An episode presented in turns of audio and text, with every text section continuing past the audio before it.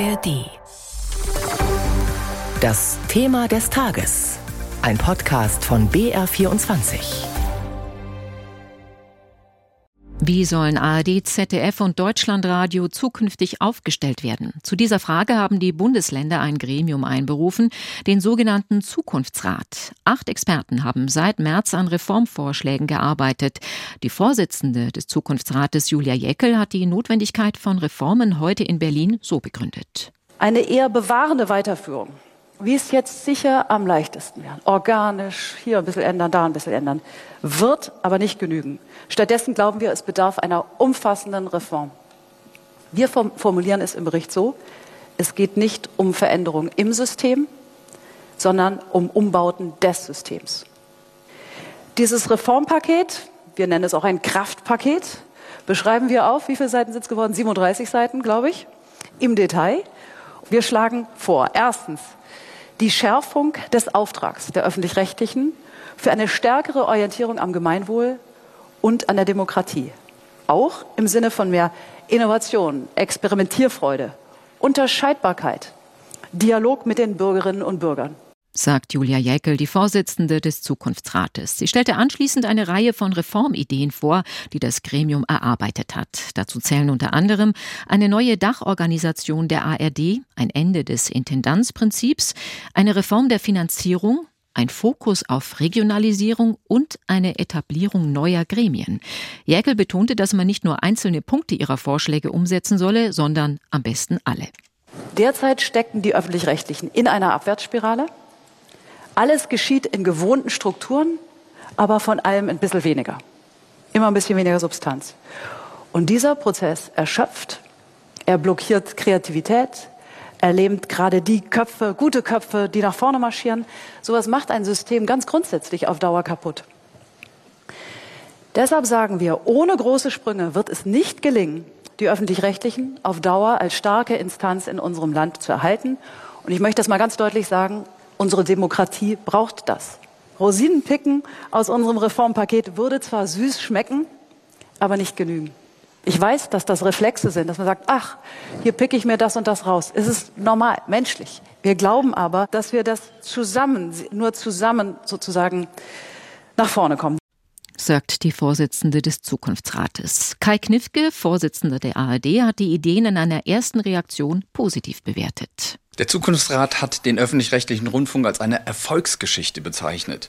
Die ARD ist dem Zukunftsrat sehr, sehr dankbar, dass er sich so intensiv mit der Weiterentwicklung der ARD beschäftigt hat. In vielen Punkten bestärkt uns das im Reformprozess der ARD. Jetzt sind aber erstmal unsere Auftraggeber, nämlich die Länder am Zug. Die ARD wird in jedem Fall ihren Weg der Digitalisierung, der regionalen Verankerung und der Effizienzsteigerung konsequent fortsetzen sagt der ARD-Vorsitzende Kai Knifke zu den Reformvorschlägen des Zukunftsrats. Um die Vorschläge des Gremiums zur Zukunft von ARD und ZDF einzuordnen, ist jetzt Nina Landhofer aus der BR Medienredaktion bei mir im Studio. Nina, erklär uns noch mal ganz kurz, was ist der Zukunftsrat und welches Ziel hat er? Der Zukunftsrat, und ich sage es jetzt einmal, diesen sperrigen Begriff, das ist der Rat für die zukünftige Entwicklung des öffentlich-rechtlichen Rundfunks. Und das sagt ja auch schon so ein bisschen, in welche Richtung es geht. Er soll nämlich die Weichenstellung über das laufende Jahrzehnt hinaus für den öffentlich-rechtlichen Rundfunk entwickeln, so heißt es da.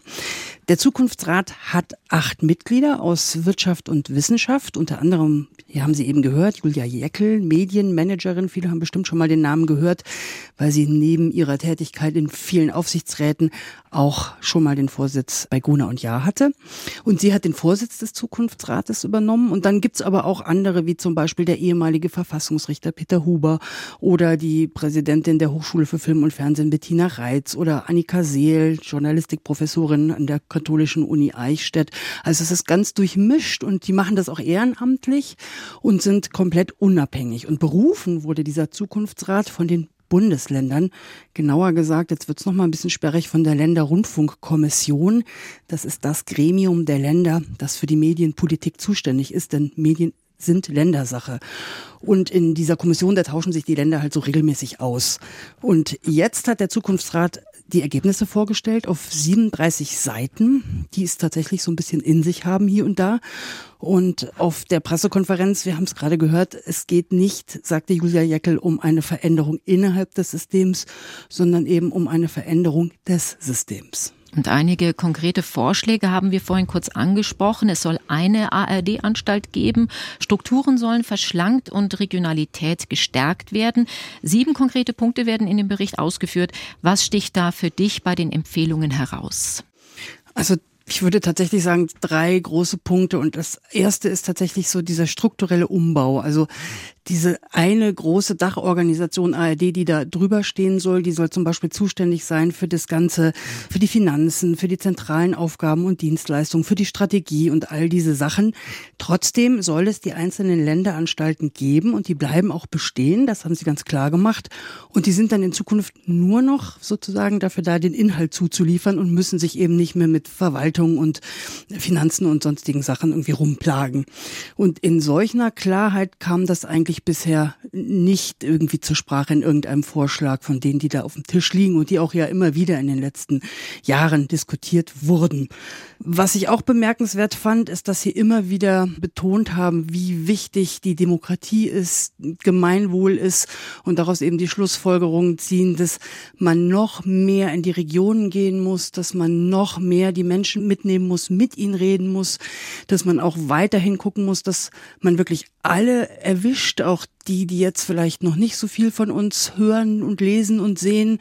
Also, dass man auch für die Jungen Programm macht, dass man aber auch zum Beispiel, und das haben Sie explizit gesagt, Programm macht für Menschen, die keine deutsche Staatsbürgerschaft haben, aber auch hier leben. Also es sollen alle mitgenommen werden, um sozusagen die Demokratie von unten aus zu stärken. Das war so das Zweite, was immer wieder durchklang. Und das Dritte, was ich ganz interessant fand, auch aus Perspektive einer Mitarbeiterin des, des öffentlich-rechtlichen Rundfunks, das kam nämlich bisher auch so in keinem Vorschlag rum, dass tatsächlich sehr viel Wert auch gelegt wurde auf Wertschätzung der Mitarbeitenden, auch irgendwie gute Bezahlung der freien Mitarbeiterinnen und Mitarbeiter oder Drehbuchautorinnen oder, oder, oder, ähm, dass es eine Enthierarchisierung geben soll, eine Entbürokratisierung. Das Intendantenprinzip soll aufgehoben werden. Also das sind so ganz viele Sachen, die, wo es so um die Kultur innerhalb der Häuser geht. Und das war so das dritte Auffällige, wie ich fand. Jetzt liegen also die Ideen des Zukunfts Zukunftsrates auf dem Tisch. Es gibt aber auch einige Forderungen aus der Politik, zum Beispiel von Ministerpräsident Söder, der ja beispielsweise für die Fusion von Sendern plädiert hat. Und es gibt auch noch die KEF, die den Finanzbedarf der öffentlich-rechtlichen errechnet. Was machen wir denn jetzt mit den vielen Vorschlägen? Das muss man tatsächlich auch noch mal ein bisschen auseinander dividieren, weil da glaube ich gerade viel wabert. Also es sind auf der einen Seite viele politischen Forderungen, die sich auch mit der Struktur der öffentlich-rechtlichen, mit ARD, ZDF und dem Deutschlandradio beschäftigen. Auf der anderen Seite vermischt sich das immer wieder mit der ja schon lange laufenden Debatte über den Rundfunkbeitrag, ob der steigen soll oder nicht oder wie auch immer um die Finanzen insgesamt und darum, dass alle sparen müssen.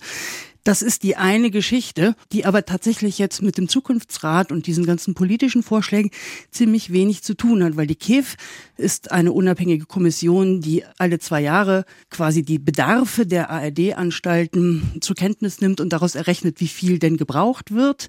Und die Politik ist auch gehalten, sich daran zu halten. Sie muss einstimmig entscheiden und kann auch tatsächlich verfassungsrechtlich in nur ganz engen Grenzen dagegen votieren, was zum Beispiel 2021 dazu geführt hat, dass es eine Klage gab, beziehungsweise die ARD erst klagen musste, um sozusagen dieses Recht durchzusetzen. Und die andere Geschichte ist jetzt, dass, glaube ich, einfach eine breite gesellschaftspolitische Debatte jetzt in Gang kommen muss, um über diese Vorschläge, aber auch die der Union, Herr Söder hat sich geäußert, all das mal aufzunehmen und zu diskutieren, damit wir auch wirklich auf einen breiten gesellschaftlichen Konsens zurückgreifen können. Sagt Nina Landhofer aus der BR Medienredaktion zu den Reformvorschlägen für ARD und ZDF des sogenannten Zukunftsrats.